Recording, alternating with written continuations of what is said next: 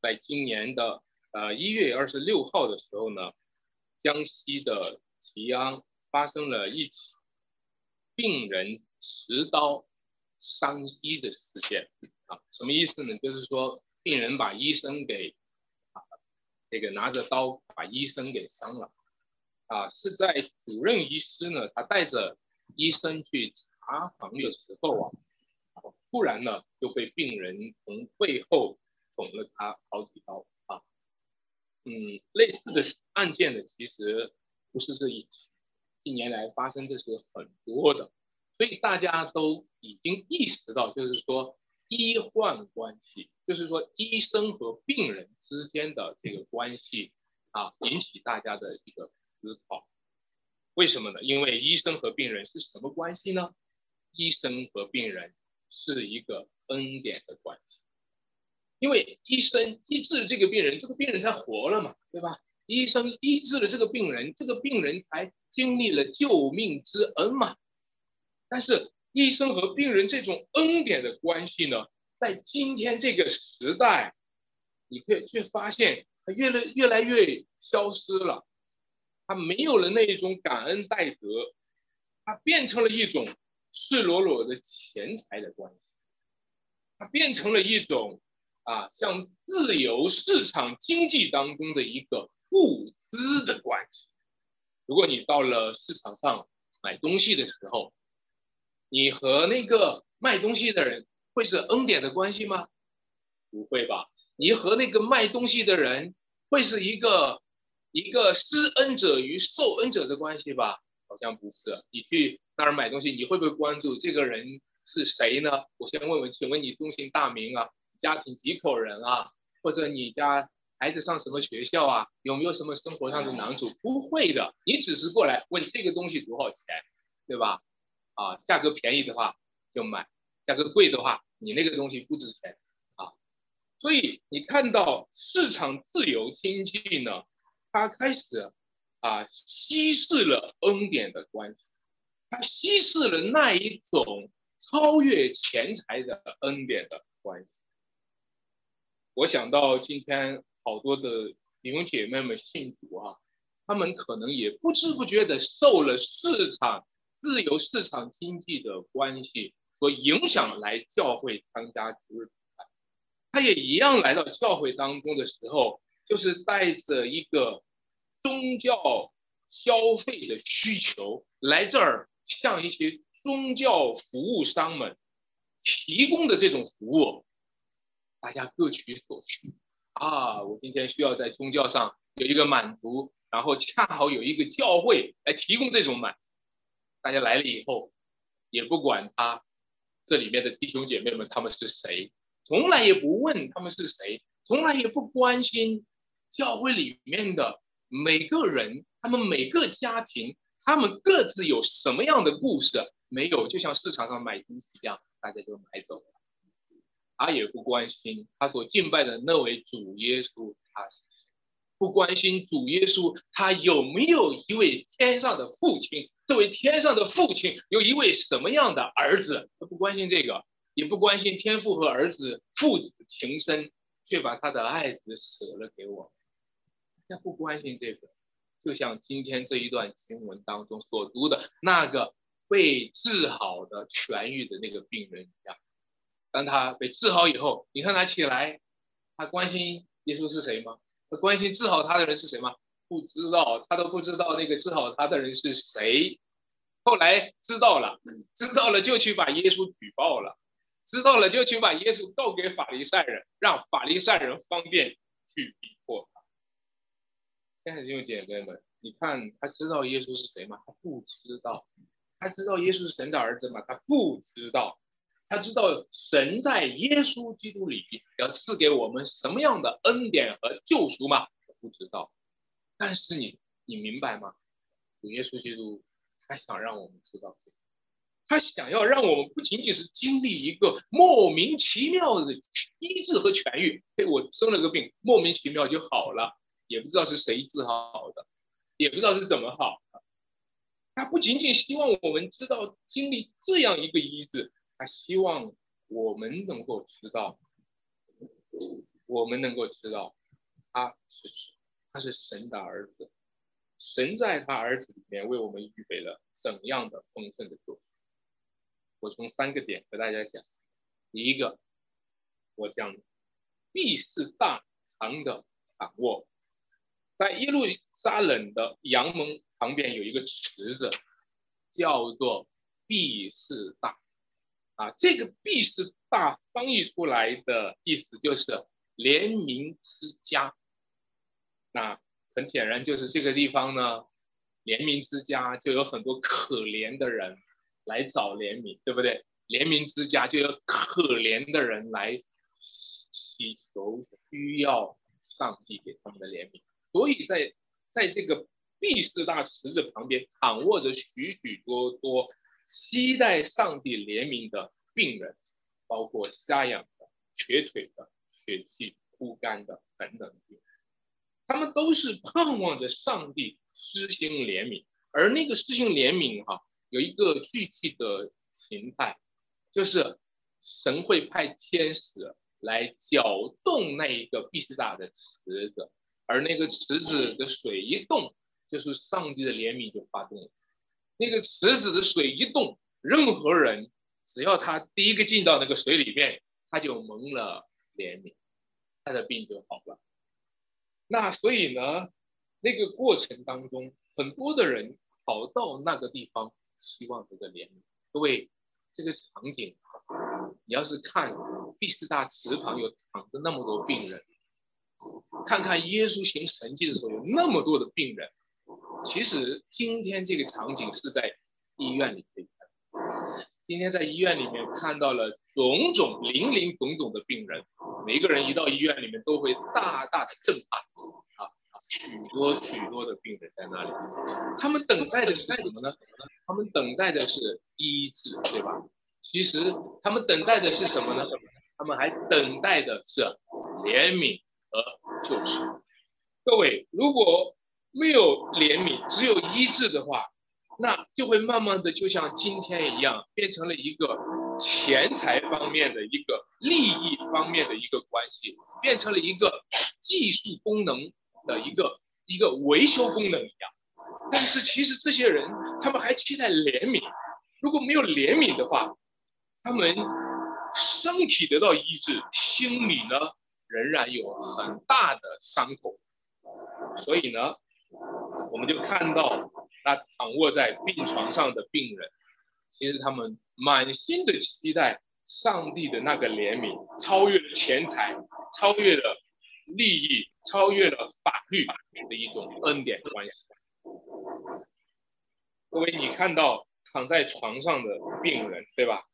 躺在床上的病人，他们是病被被这个病痛折磨的啊。躺在床上的病人呢，他们是被病痛折磨的。当他被病痛折磨的时候呢，那么每一个每一个。健康的人，对每一个健康的人，他们都经历这个病痛折磨的过程呢。其实这是上帝让我们发现自己生命的真实的关键。健康人也是隐性的病人。再说一次哈，健康人也是什么隐性的病人？虽然我们。看起来很健康，其实我们也是病人。看起来很健康，我们只是没有发病的病人。如果一个人在医院住院的时候，啊，他住院了就挂上病号了，对吧？挂上病号了就意味他是病人了，他的身份就是病病人了。他从健康人的名册上就拿下来了，把他挂到病人的名册上。他有一天呢，神清气爽，啊，心情也开朗。走在外面的时候，别人说：“哎，精神挺好啊，不像一个病人。”他心里就很开心，不像一个病人。那么他就会觉得我不是一个病人。但实际上，各位，你有没有是不是一个病人？不是根据有没有发病，是不是一个病人？就是你发病了是病人，你不发病呢还是一个病人。发病只是证明了你是病人。因为姐妹们，其实我们不仅仅是一个病人，我们是一个有罪的罪人。也就是说，当我们每一个罪人，我们也会发作我们的罪，就像病人发作我们的病一样。我们发作我们的罪的时候呢，我们就会脾气发作，我们就会情欲发作，我们就会私欲发作，好像我们的疾病会发作一样。我们控制不了自己，一旦发作的时候，控制不了自己，就迫使我们必须承认，我们自己不是一个健康的好人，我们是一个有罪的罪人。姐妹们，这里呢有一个有一位病人，有多少年呢？病了三十八年，三十八年，你看看一看，三十八年的时间里面躺在病里面。三十八年躺在病里面，挣扎在病里面，那个过程当中是很艰难的，对吧？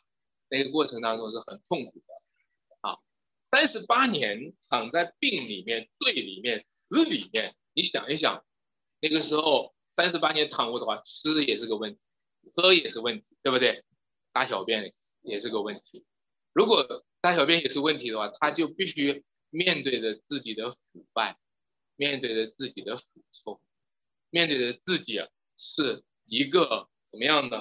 是一个是一个死在最终的罪。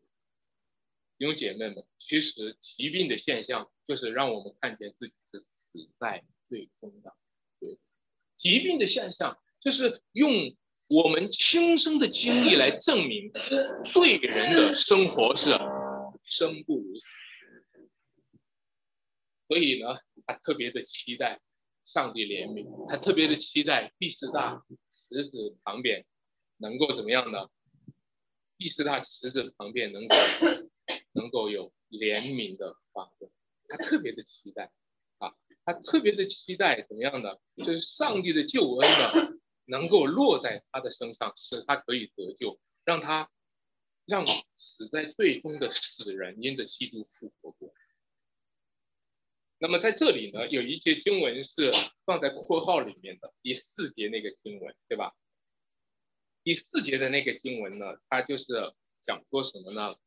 讲交代了一个事情，就是啊，说有天使他在那儿躺着做什么呢？等候水动，对吧？因为有因为有天使呢，按时呃这个下池子搅动那水，水动。呃，这个水冻之后，水先下去，无论害什么病就痊愈了啊。所以呢，就是说他在那儿呢，就特别的啊，特别的，就是说加了这么一句经文。其实这个经文呢，它它在标注的时候是有古卷做，就是说在抄写的时候，有的古卷上就有这么一句话，有的古卷上呢没有这么一句话啊。那么。有可能有两个可能啊，有可能就是说原来是有这句话的，后来把其他的古卷抄的时候就把它省略了，啊，另外一个呢就是说后来的古卷呢就把它还原了，但无论是什么，啊，我们需要知道它为什么要省略，因为说大家可以想象一下第四节这个经文哈，可能会让人想象很多，想象啊天使搅动水究竟是怎么一回事儿，对吧？大家会想象很多。第四节这个经文呢，很可能会带来一个什么什么影响的？就是说，可能会带来一个影响，就是说，人可能会人可能会相信一些不该相信的东西啊。第四节，天使搅动水，你说它是不是一个福音啊？那是不是一个福音啊？啊，对于这些病人就是个福音，对不对？天使一搅动水啊，福音来了，那么现在赶快冲下去吧。那天使搅动水，这如果是一个福音，它就有两个，它就有可能会让人相信另一个，另一个。所以呢，这就是可能他把这个这个内容省略了的一个原因，就是免得大家相信了什么呢？另一个福音。但是呢，你把它删掉呢，下面的内容又读不通，对吧？不通，就是说又需要这个内容才能够读得通它。那那那我们就需要知道，就是说。其实啊，天使搅动水的这样的一个福音形式，它只是一个指代，它只是一个影射。让我这样讲吧，一个病人，他今天要是听到说某某医院有治这个病的，呃，这个专家，这对他来说是不是一个福音呢？啊，这对他来说就是一个福音啊！我这个病终于找到一个专家了，对不对？但是大家要注意的就是，我们对这些福音，那如果教会遇到这样的情况下，难道难道弟兄姐妹们生了这个病，听到有一个庄家在那儿？他不应该去治吗？我想我们教会还是鼓励他，有机会的话，对吧？有能力的话，有可能的话，还是去。但反过来，一定要小心，不要把这些福音的纸袋当做另一个，不要把这些福音的纸袋成为了福音的纸袋。这就是说，如果有一个医治我们病的方式，如果我们是一个有有生病的人。能够治好我们的病的话，这当然非常好，但是要小心，小心的，不要以为他们就是不要以为他们就是拯救。你看这一位三十八年的病人，当耶稣过来问他的时候，他一心想着必死大，一心想着池子里的水，根本没心想耶稣，对不对？耶稣过来说：“你要。”痊愈吗？他回答什么呢？他不说，他不会，他的眼睛里面没有任何的光出来，他也不会说你你能使我痊愈吗？他说的是，那个先生啊，那个水里面池子里面的水冻的时候，我没有人扶我下去。他一心想着池子里的里面的水，但是他却不知道现在和他讲话的这一位是要给他真正的。不但要给他真正的这个医治，而且还可以给他永远的医治，可以给他永远的复活的。各位，我们今天看到了，就是说第十大池子呀，是一个什么呢？只带福音的使者，但不应该成为一个取代福音的。那么第十大的池子里面有上帝的怜悯吗？有。医院里面有上帝怜悯吗？我相信有。任何的医治，那都是上帝的怜悯。任何人从一个病里面他得到了医治，从穷苦当中他得到了富足，从降卑当中他得到了高升，那都是上帝的怜悯。但是这些怜悯在这个世界上都是部分，是有限的。这些怜悯都是要排队的，就好像。你要是一个五保户，或者你要吃低保的话，你得排着队去领钱，对吧？就像你看他们要下池子的时候，他们得排着队，只能是第一个人领到那个人。但是上帝在基督里预备了一个丰富的怜悯，上帝在基督里预备了一个无穷的怜悯，上帝在基督里预备一个无限的怜悯。就是不仅仅给他部分的医治，而且要给他永远的生命、复活的生命。任何的病、任何的罪、任何的死亡、任何活在这样的生里面的生命，都能够因着基督而获得拯救。各位，我们今天看到了这躺在这里的病人，他获得了拯救，对吧？躺过了三十八年，才获得了。最近有一个频繁使用的词啊，开始的时候我也莫名其妙，这个词是什么意思？你们有没有注意到有一个词叫做“躺平”啊？哦，这词我们也很诧异，就是诧异这个词为什么能够出来这些新的词哈？“躺平”是什么意思呢？“躺平”就是说，反正这个时代没希望了，我就躺下。躺平就是说，躺平就是一个充满绝望的一个表达。因为这个时代，反正我站不起来了，反正这个时代，我不能够挺直腰了，反正这个时代所谓的中国人民站起来了，反正是站不起来了，只能躺下了。我也不趴下，你让我趴，我也不趴下；我也不跪下，你让我跪，我也不跪下。但是你让我，你你不让我站起来，我就躺下。这是一个充满绝望的词汇，对吧？这是一个无力反抗、无力挣扎。没有任何期待的词。有时候我们想的是用躺平的方式表达抗议，但是各位，这一躺下会躺到什么时候呢？会不会躺卧三十八年呢？这一躺下会躺卧到什么时候？会不会躺卧到永远呢？因为每一个人死在最终的基本生活就是躺在他的最。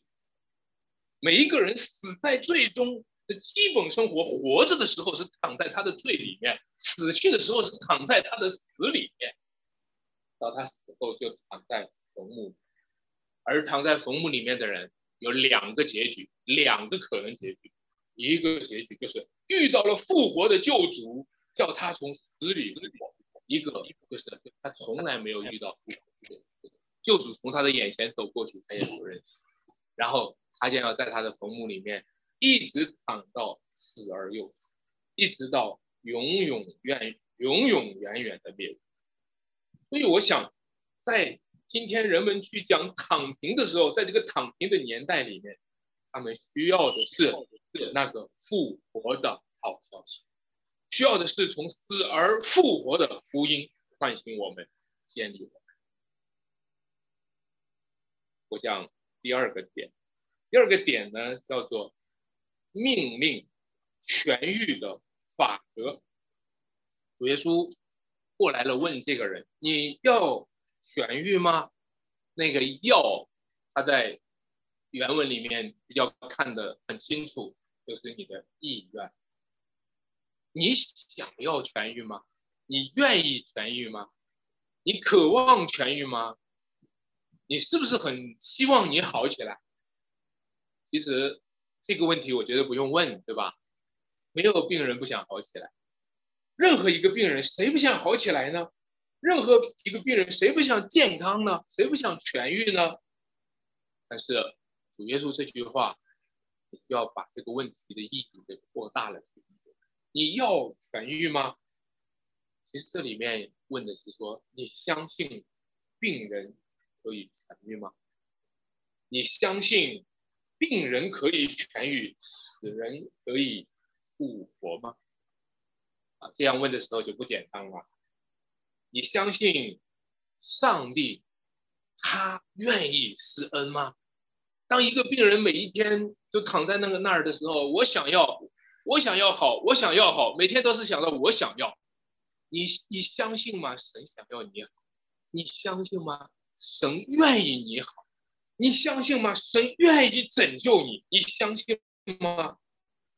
你相信吗？神不但愿意你脱离你的病，他还愿意你脱离你的罪，他还愿意你不仅仅被疾病统治，你不被疾病统治，你不被罪恶统治。你能够被他的恩典统治，享受生命，享受自由。当主耶稣把这个问题如果展开的话，意意思就是说，你要痊愈吗？这句话这句话进一步的是问的是你要福音吗？你要福音吗？你要那个从死里复活的福音吗？你要那个从死里复活的那个主站在你面前的这个人吗？其实。主耶稣问他的时候，挑战到每个人：我们追求痊愈、追求健康，是不是追求一个即时性的痊愈，而不是一个永恒性的救赎？我在传福音的时候，遇到很多的生病的人，会说：“啊，我要是好了的话，我就会信。”传福音的时候，遇到很多的人都会说：“啊。”我祷告神，让我好了，好了再说。好了的话，我也会去教会。但是前提，其实这句话的意思是好了再说。他的意思是那种及时性的痊愈，比永恒性的救赎还要紧迫，还要紧，还要紧。这就是人们去追求的时候，你你总会看到病人是这样说的：等我好了就信主。为什么呢？因为现在很忙。忙什么呢？忙着每天要生病，忙着每天要吃药，忙着每天要经历病痛。但是一个健康的人呢，也一样很忙。忙什么呢？忙着要享受生活，忙着要享受健康，对吧？忙着要忙着要工作。你会发现，病人也没有空，去信主，好人也没有空去信主。大家都追求的是一种及时性的痊愈，而不是一个永恒性的救赎。所以呢，这个人的回答是没有信心的。这个人回答说：“先生，水冻的时候没有人扶我，他没有信心。他说没有人扶我，其实也是他没有信心。那么主有没有说？你知道在其他地方主医治人的都是说，按着你的信心给你成就了吧？假如这个时候耶稣要说按着你的信心给你成就了吧，耶稣就走了，对吧？好吧，你的信心，看你的信心是，你心里根本没有我，好吧？按照你的信心给你成就了吧？那拜拜。”我就走了，那这样的话呢，这个人就永远不得拯救，对吧？看来最重要的还不是他的心情啊，是上帝有一个意愿，主有一个意愿，要在他身上要施行权柄和施行医治，然后就对他说：“起来，拿你的褥子走吧。”没有条件，没有讨论说你信不信我，只是一个他的意愿，起来。拿你的褥子，结果那人就怎么样呢？立刻痊愈，立刻痊愈到什么程度呢？直接就拿起褥子来走。大家知道，一般生病的人都需要有一个痊愈的阶段，生病的人需要有个好的过程。你就算是好好起来，也需要慢慢好，对吧？也需要给输液呀，或者进行一个缓一缓呀。起来的时候慢慢搀着走啊，扶着走呀，或者有一个。康复阶段和训练，对吧？但是这个人没有，这个人直接起来就拿褥子走了，啊，也也不也不经过跌跌撞撞，也没有步履蹒跚，直接起来拿褥子就走就走了，你知道吗？这样的现象是没有见过，啊，这样的现象是没有见过的，只有在两个场合可能见到。第一个，上帝创造亚当的，你觉得亚当啊，没有小时候。没有成长的过程，亚当创造出来直接就是个成人，他就起来就要工作。还有，耶稣复活的时候，你们知道耶稣从坟墓里复活的时候起来的时候，圣经没有描述，反正他就把石头就推开了，他手上的那个钉痕还没好，他手上钉痕还在呢，他还让多玛摸呢，他的枪上还在呢，他起来就把石头推开了。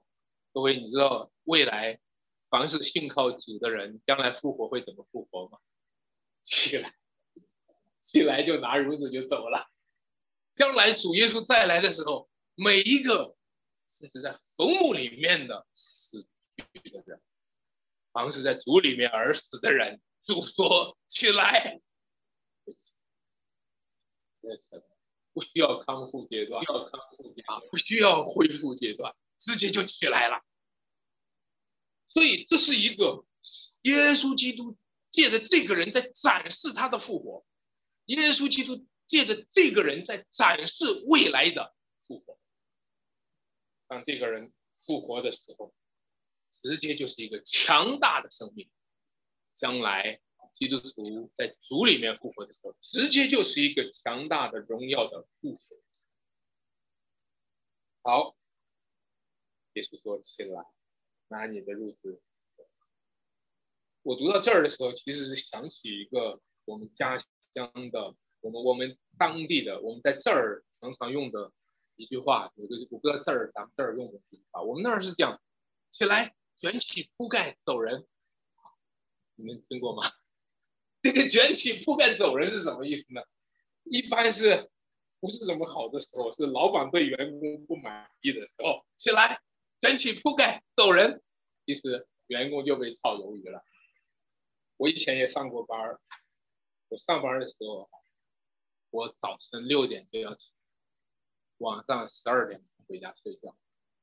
你看早晨起起来的时候累不累？瞌睡不瞌睡？特别瞌睡。但是瞌睡，瞌睡又怎么样呢？是要老板，我们的老板那个时候没电话，跑到我家院子里面起来。我就起来了，不管怎么瞌睡，要老老实实的起来。为什么呢？因为老板是有权柄的。如果我不起来的话，小心他说卷起铺盖走人，那那就可就惨了。但是假如我也成为了一个病人，我也躺卧在那里躺卧上多年。我的老板能不能对我说起来，卷起铺盖走人，我就好了呢？那如果能这样的话，那也太好了。各位，但是我要告诉他，今天有这么一位老板，他的权力大到他的权利不仅仅是在管你健康的时候让你能够起来，让你能够卷起铺盖走，在你有病的，甚至在我们死在最终。甚至在我们死在坟墓中的时候，他都能说起来，元气铺盖走，因为他的传柄超过主耶稣基督是健康的主，主耶稣基督是病人的主，主耶稣基督是年轻人的主人，主耶稣基督是老人的主人，主耶稣基督是活人的主人，主耶稣基督是死人的主耶稣基督。是六日之内劳碌的主，耶稣基督也是安息日休息的主人，所以他就对他说：“起来，拿你的褥子走吧。”那天是安息日，他也不避讳。哎呀，起来，拿你的褥子走吧。忽然想起来今天安息，哎呦，抱歉，对不起，先把褥子放下了。今天不能拿褥子走。你就起来就是了，起来别动啊，要不然放了安息日。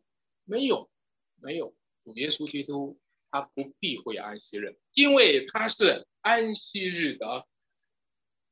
但是法利赛人呢，却因此呢逼迫耶稣基督。他逼迫基督，他们逼迫的时候，他看到拿着褥子走的时候说：“哎，谁让你拿褥子走的？”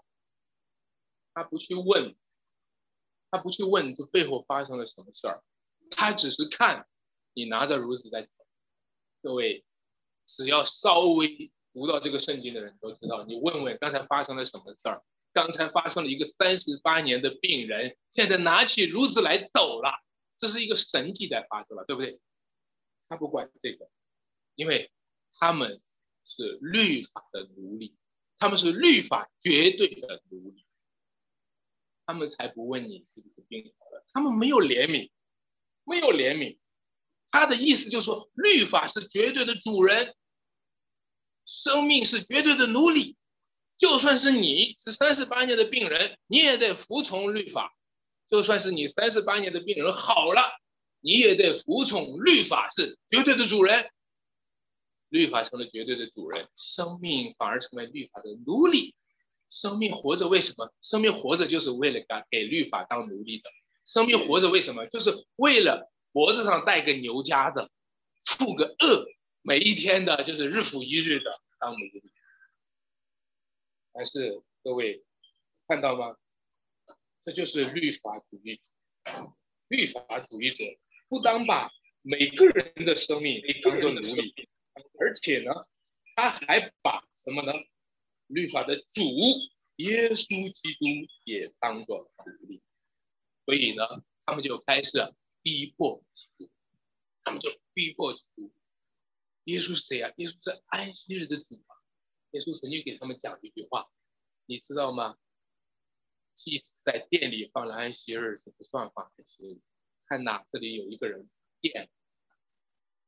他说：“看呐，在这里有一个人比所罗门。”这意思就是说，耶稣是比安息日更大的，但是他们却逼迫基督。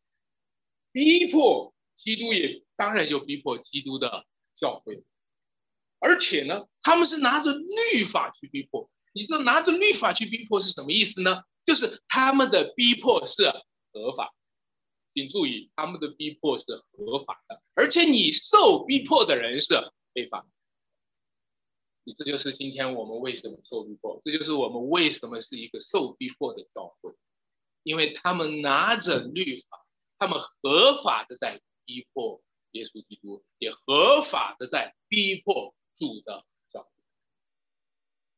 前两天呢，呃，一位弟兄分享说，他去帮人干活了哈。干活的时候呢，他看到了那个家庭是有圣经和年历表，他就问他说：“你们也是基督徒吗？”他说：“是的。”就问说：“你们是家庭教会还是三字教会？”他回答说：“我们是。”合法的，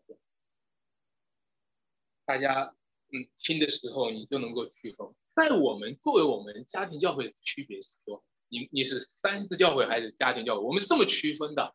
但是在他们的区分是，不是家庭教会、三字教会的，它是区分什么呢？合法的教会和非法的教会。各位，这个语言呀，就是那些逼迫我们取缔我们、给我们门上贴贴纸的那些人的。所以我就说，很多三字教会的基督徒，他们和逼迫我们的人是同魔同路。很多三字教会的基督徒，他们有热心，但没有真知识。他们和那些逼迫教会的人同魔同路，在他们讲合法的时候，他们没有问过合的是什么法，是法利赛人的法；合的是什么法，是律法主义的法。他们合的是什么法？他们合的法是逼迫基督的法。亲爱的弟兄姐妹们，让我们今天看见耶稣基督的福音，他依据的不是审判的律法，他依据的是救赎的恩典。如果说我们是一个罪人的话，我们的的确确是罪人；如果用律法衡量的话，我们的的确确是罪人。各位，不是说宗教条例来衡量了我们有罪啊。上帝的律法早就衡量了我们都是有罪的人，对不对？不是说宗教条例拿出来才衡量了我们有罪，是说我们在神面前都是一个罪人。但是借着耶稣的十字架，我们都已经向罪而死；借着耶稣的十字架，我们都已经向律法而死。我们如今活着是向神活着。如果哪一条律法说我们是非法的，我们就向那条律法死了；如果哪一个宗教条例说我们是非法的，我们就向哪一个宗教条例死了。我们从来不打算向那些宗教条例而活，我们从来不打算把那宗教条例贴在墙上，贴在教堂的墙上，向着那个宗教条例而活。我们早就向他们死了。我们借着基督的十字架与主同死了。现在活着的。不是我们，乃是基督在我们里面活着。我们乃因基督坦然无惧的向上帝活着。主耶稣是从死里复活的主。主耶稣，他叫这个病人起来行走，他叫这个病人拿褥子行走，他叫这个病人在安息日拿褥子行走，都不会被定罪，因为他已经从死里复活。如果有什么罪要定在我们身上，因着耶稣从死里复活，我们已经成义了。阿门。我讲第三点，天赋和圣子的同工。当法利赛人逼迫基督的时候，主耶稣这么说：“他说，在十七节哈，我们请一起读出来好吗？”耶稣就对他们说：“我父做事，直到如今，我也做事。”他说：“我父做事，直到如今，我也做事。”依据法利赛人他的理解呢，就是上帝六天创造，第七天就怎么样呢？安息了，对吧？第七天安息了呢，就是法利赛人的理解呀，就是创世纪的第七天一安息，上帝就安息了。整个这个人类历史过程上，你就都安息了。所以呢，在他们的理解下来，接下来日月星辰的运作，那是日月星辰自己的运作的。上帝已经怎么呢？安息了。白天黑夜、春夏秋冬的运作，那是白天黑夜在自然运作的。上帝已经什么呢？安息了。而我们每天起来要种地，要收割啊，我们起来要干活儿。这都是人类自行运作的，上帝已经安息了。按他们的理解，就是上帝现在就已经不参与了，已经退场。他们所相信的上帝是一个静态的上帝，是一个自然神论的上帝。但是耶稣说：“你们理解错了，我父做事，直到如今，我也不是。如果上帝现在不参与了的话。”你知道吗？白天黑夜都是上帝用他的全能的命令在命令，星辰宇宙的运作都是上帝用他的命令在命令。你知道如果上帝不参与的话，这个世界的自然运作将会生如果上帝不参与的话，这个世界就好像那个三十八年的病人一样，躺卧在那里，没有人管。上帝一直在参与这个世界，所以我父做事直到如今。当第七天，上帝六天创造，第七天安息的时候，创造之功他安息了。但是呢，护理的工作上帝在继续。他还在维持着这个宇宙，保护着这个宇宙，他还在推进着历史，他还在推进着一个救赎的目的。就好像眼前的这个病人得的医治，就是一个见证。上帝看到哪儿有病了，就去护理他，让他好。上帝看到哪儿偏离轨道了，上帝就去护理他，把他带回正轨。所以神一直在做事，不当是天赋。做事直到如今，圣子呢也在做事，圣子也在做事。你知道，上帝创造的时候，不单单是天赋在创造，圣子呢也在。神怎么创造的呢？借着他的话创造的。所以太初有道，道与神同在，道就是神，神就是借着这话创造的。万物都是借着他而被造的，万物而是。而且是借着他而这个什么，这个借着他道的也是靠他而立，这个靠他而立呢，就包括了以后的用作也是靠着他来来去用，啊，这就是箴言里面讲到说，上帝是以他为公司的，上帝是借着智慧创造这一切的，上帝是借着智慧去用作这一切的，所以各位看到。圣子基督啊，他是神创造的媒介，也是神保护忘友的媒介。甚至呢，上帝看到人类犯罪以后，他打算把人类救赎出来的时候，也是借着圣子，所以圣子就参与，对吧？在那个过程当中呢，就颁布了律法，啊，就设立了挽回祭，这一切都是圣子。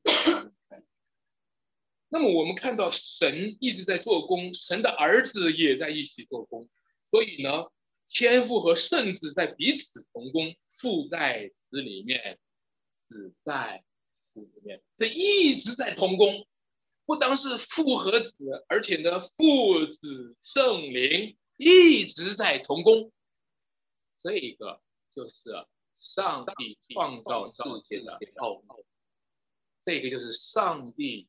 用作忘有的奥秘，这个就是上帝救赎人类的奥秘，这是天赋圣子还有当上帝把这个奥秘展示出来的时候，耶稣基督他亲自展示出来，他来到这个世界上施行神迹，并且宣讲他是谁的时候，大家有时候就听不懂，或者听不懂。就好像现在讲的这个法利赛人听不懂。当耶稣说“我父做事，直到如今，我也做事”，这就是把一个奥秘讲出来了，把一个隐藏在被造物背后的创造主的奥秘。当上帝的奥秘借着基督给揭示出来的时候，大家听不懂，听不懂。我父做事，直到如今，我也做事，大家听不懂，尤其犹太人听不懂，而且把意思听反了。他一听什么？你说你是神的儿子？他一听这个事情，他说这还了得？神旁边还有一个儿子，这对于神是多么大的威胁！你们你们听懂吗？神的旁边还有一个儿子，这是多么大的威胁！法利赛人是做什么的？法利赛人是保护上帝的，法利赛人要为上帝除掉这个威胁。说上帝还有一个儿子，一定要除掉他。如果不除掉他的话，让人们的敬拜还要敬拜的上帝旁边还有个儿子，那还了得？所以他们要准备除掉这个威胁，就在十八节，大家把这个十八节来读出来啊。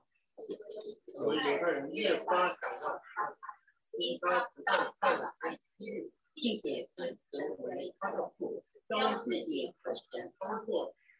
哦，所以呢，他就说，他们就越发想要杀他，他们准备要杀了他，因为什么呢？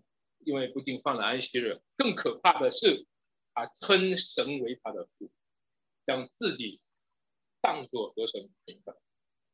所以在这一点上，我就特别的感觉到，特别感觉到这是一个相当相当哎，有点不太理解，是吧？法利赛人会这样做，可是反过来，我觉得也能理解。因为任何一个律法主义啊，都有这样的一种热心。我告诉大家，律法主义很热心。你们跟我说一次，律法主义很热心。但是热心不一定是律法主义。来，热心不一定是律法主义。好好，我我先跟你说，律法主义很热心。记得保罗吗？保罗很热心，热心，热心的一定要为上帝除掉这些基督。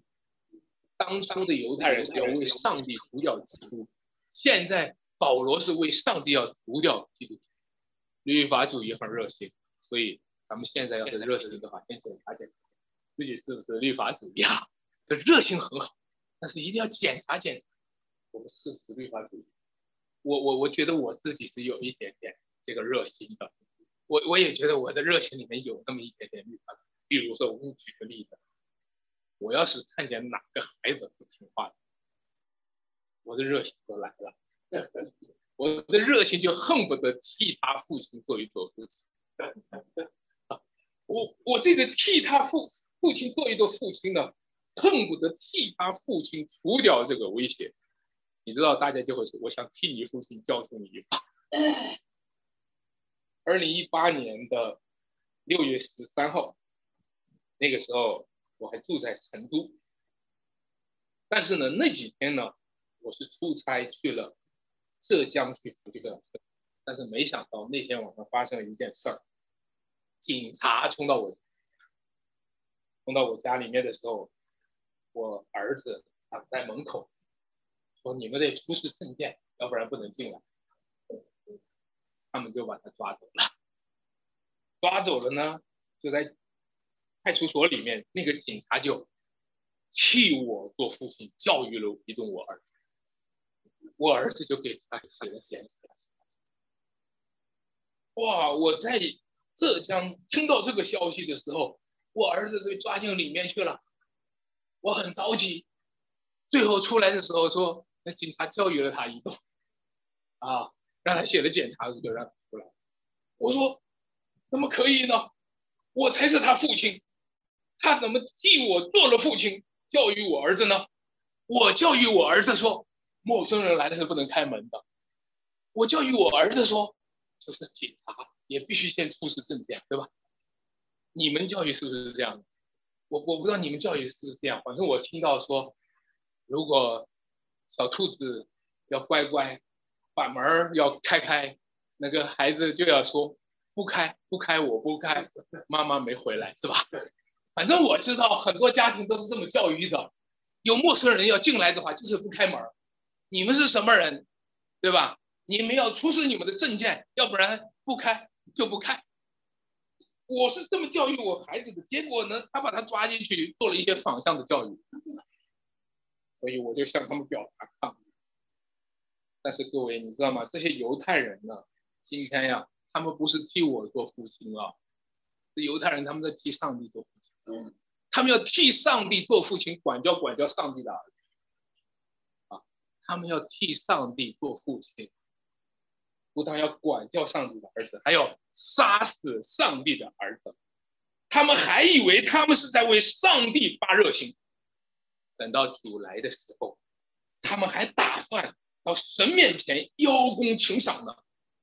各位，你想一想，神的愤怒。会怎样在顷刻之间领导他们，重重的刑罚他们？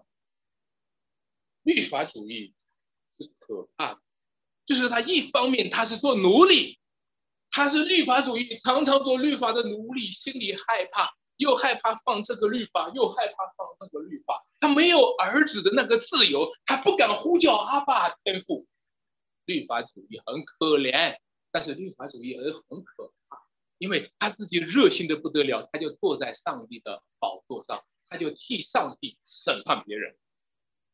律法主义很可怕，他甚至可怕到一个地步，他以上帝的名义杀死了上帝的儿子。律法主义很可怕，你看看那些逼迫教会的人，他们是多么的律法主义。他们去逼迫的时候，他们还带着一个，他们是作为上帝的用人，他有时候还来到教会，还跟你说了，圣经说了要送送执政长。各位，你看到他们背后还是依靠着上帝，他们他们是多么的热心的去逼迫教会啊！但是你却应该深深的怜悯他们，因为他的神并不是一个慈爱的神，因为他的神并不是一个慈爱的父亲，因为他在他的神面前不过是个奴仆，不过是个奴隶。他做一个父亲的时候，他对待他自己的儿子的时候，也是那样对待儿子的，也是用律法主义对待他自己亲生的儿子，有时候也是很残忍。他逼迫你们，是因为他不是儿子，你们是儿子，所以他对你们是又羡慕又羡慕嫉妒恨。所以呢，亲爱的弟兄姐妹们。让我们今天看见，真正得着儿子的名分，不是通过律法主义；真正得着儿子的名分，是认识和信靠神的独生儿子主耶稣基督，并且甘愿跟随他，与他同死，与他同活，与他一同受苦，也与他一同得荣耀。我们有人说中国哈是一个杀子的文化，其实，在我们旁边也能够看见。任何一个比较强大的父亲，往往难以培养出强大的儿子。他的儿子如果是一个能干的父亲，他的儿子往往不那么能干，甚至他的儿子一直活在他父亲的影子下。为什么会这样？原因就是我们不认识主耶稣基督的父神，我们不了解天父和圣之间是和谐的。是美好的，是彼此同在、彼此同工的。原因就是，啊，我们不认识天父，也不认识圣。除了父，没有人知道子的；除了子和子所愿意指示的，没有人知道。唯有在耶稣基督里，我们知道了什么叫父亲，什么叫……我们也为我们自己曾经是一个律法主义者的父亲而悔改。这样，我们中国这个国家才有希望，我们这个民族才能够回转，获得新生。在这段经文里面，我们看到一位被主医治痊愈了的病人，主耶稣对他说：“你已经痊愈了，不要再犯罪，恐怕你遭遇的更加厉害，对吧？”病人痊愈以后，一般在医院里面，如果是病好了的话，医生就会有医嘱。医嘱他要吃药，对吧？还医嘱他除了吃药，还医嘱他什么呢？要忌嘴，就是不能吃辣的，还是不能吃水果，还是不能吃甜的。那么，其实，在属灵的方面也是这样子的。主耶稣治好了这个病人呢，也有医嘱，是吧？这个医嘱就是说，你已经痊愈了，但是不要再什么犯罪，因为有很多的病都是从罪了。因为从总体上讲，任何的病都是从对。从总体上讲，不从具体讲啊，因为从具体讲就会就会冤枉别人。从总体上讲，任何的病都是从亚当犯罪。亲爱的弟兄姐妹们，主耶稣基督也委托我们：你已经痊愈了，不要再犯罪。你知道，被主医治以后，被主洁净以后，你们记得吗？有一个人。也这个把鬼这个赶出去以后，那个鬼在外面流荡的不得了，就怎么样呢？又回来了，还带了七个更恶的什么鬼。所以我们今天也是这样，弟兄姐妹们，不要再犯罪，我们一定要谨慎，不要再犯罪。不但不要再犯罪，而且要认识那位使我们痊愈的主耶稣基督，他是谁？他是神的儿子，他是死而复活的救主，他担当了我们的罪，在十字架上承受了刑罚，为了治病，为了救命，为了赎罪，为了更新。我们只有邀请他进入我们的生命，住在他里面，他也住在我们里面，我们才有安全，我们才有得胜，我们才有平安。我们和神的儿子也将一同得奉，在他荣耀的苦难里获得天上永恒的。我们一起来祷告：主啊，我们祈求你加力量赐福给我们，我们祈求你让我们常常的经历更新，我们的生命要不断的更新。就算是我们已经脱离了旧的一些罪，我们的那些病态的。那属灵的光景和我们身体的光景，就算是已经获得了短暂的医治，但我们还需要，亲爱的主，你充满我们，亲爱的主，你住在我们的里面，求你将这属灵的生命赐给我们，求你使我们住在你的恩典之中，在你儿子的地位上享受那儿子的名分，而且从这应许的盼望来等候那天国的场面。感谢主。求主赐福给我们，让我们住在主里面。我们这样祷告，奉耶稣基督得胜的名求。